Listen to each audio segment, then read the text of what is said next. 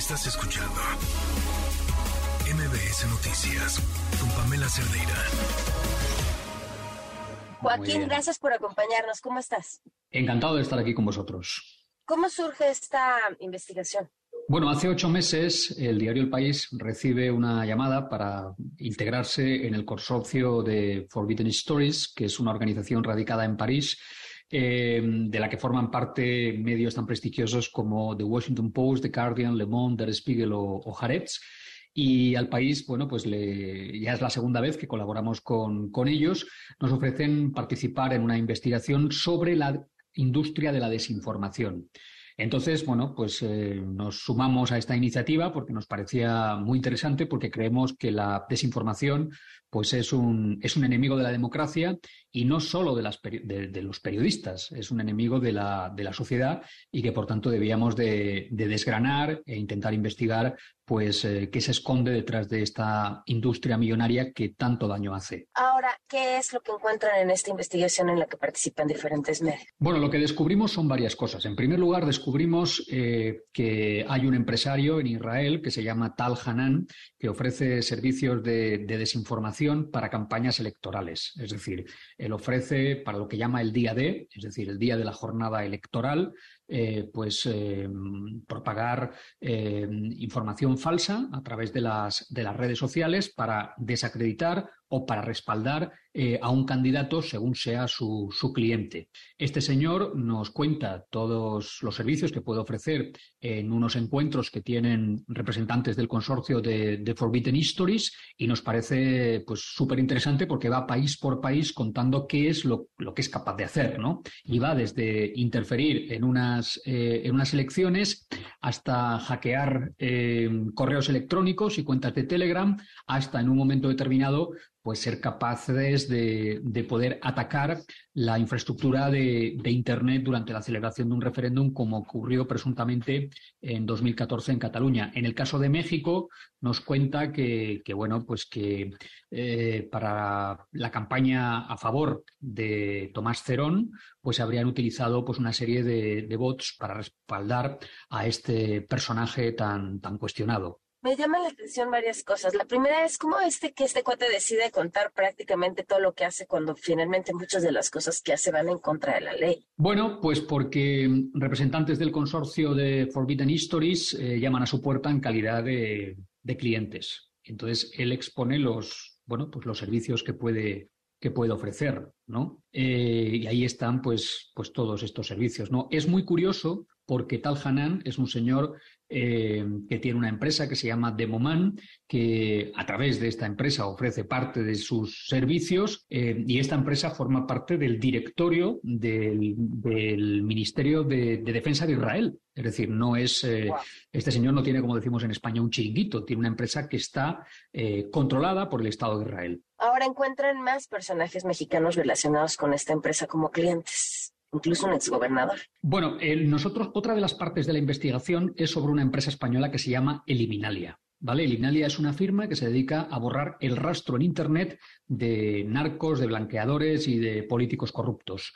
Y eh, hemos tenido acceso a la relación de 1.500 clientes que tuvo Eliminalia. Entre esos eh, clientes, pues hay eh, mexicanos muy importantes, como por ejemplo el que fuera entre 2010 y 2016 gobernador de Veracruz, Javier Duarte, envuelto en una pena de nueve años de cárcel por lavado de dinero y asociación delictiva, y que fue arrestado en, en 2017 en Guatemala que ahora mismo cumple una pena de prisión, y este señor, bueno, pues eh, Eliminalia, para este señor habría recibido el encargo de borrar decenas de informaciones en la red y vídeos de YouTube, eh, la mayoría de 2020, en medios y portales pues como publimetro.com, sin embargo.mx, vanguardia.com, MX, y lo más curioso de este caso, del caso de Javier Duarte, es que eh, Eliminalia cobró 32 mil dólares, pero no cobró de Javier Duarte, cobró de el empresario Jaime Antonio Porres Fernández Cavadas, según el, el, expediente de Eliminalia. Un señor que, según el diario Universal, pues es amigo de Duarte e hizo negocios durante el mandato de, de este gobernador en Veracruz. Me, me, llegan un montón de preguntas a la mente mientras te estoy escuchando, porque si bien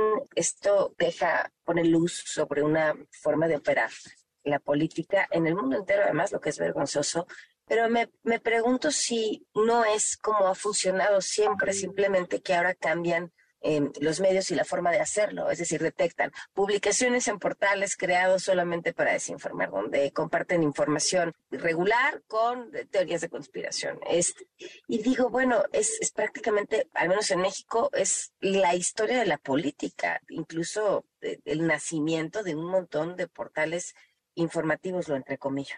Bueno, eh, lo complicado de la industria de la desinformación es que es muy difícil de detectar especialmente para las personas eh, que no son expertas, ¿no? Y yo me atrevería a decir que para la gran parte de la, de la población, ¿no? Todos tenemos amigos, personas de nuestro entorno, personas supuestamente con, con, formación, que leen, que viajan, que tienen cierta cultura y que nos envían enlaces de WhatsApp y nos preguntan, oye, ¿esto es verdad o es mentira? Es decir, por desgracia, la gente o muy poca gente ya se informa en los medios de comunicación de, calidad, en los periódicos como El País, como The Guardian, como The Washington Post, donde con los defectos y con sus virtudes, pero hay un protocolo para chequear la información. Hoy cualquiera puede, bueno, pues extender un rumor por, por WhatsApp, sea o no eh, cierto o tenga o no eh, un pozo de verdad y esto, bueno, pues es muy, es muy peligroso porque por desgracia hay gente que se lo traga todo, que se cree todo, ¿no?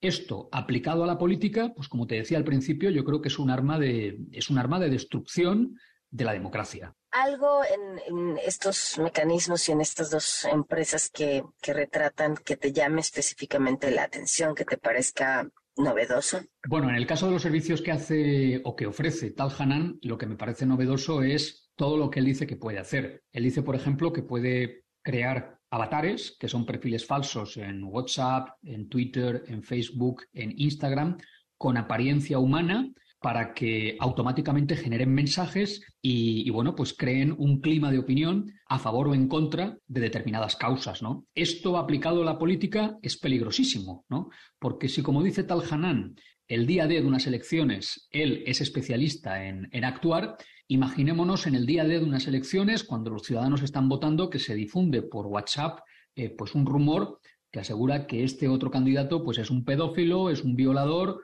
o, le pega palizas a, su esposa, siendo mentira. La dificultad de esa persona para poder protegerse y para poder desmontar ese discurso que corre como la pólvora eh, y que es prácticamente eh, imposible de, contener, pues son muy bajas, ¿no? Es muy, es muy fácil, ¿no?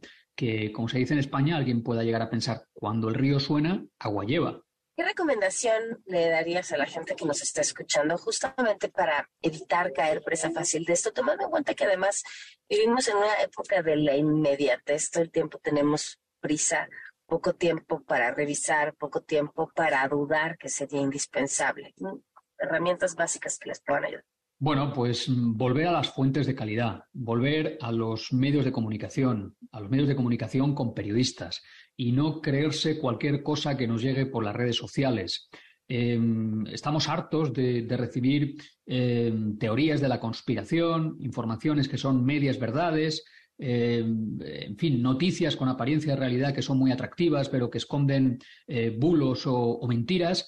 Y evidentemente yo entiendo que el ciudadano no pueda defenderse de, todo, de todas estas campañas, pero lo que sí que puede hacer es, como tú muy bien decías, como mínimo, dudar. La duda es un síntoma de inteligencia y es, yo creo que fundamental para, no acabar víctima de estas toneladas de desinformación eh, que intentan enterrarnos cada día. Pues te agradezco muchísimo la oportunidad de haber platicado. Pues nada, muchísimas gracias a, a ti y un abrazo fuerte desde España. Estás escuchando MBS Noticias con Pamela Cerdeira.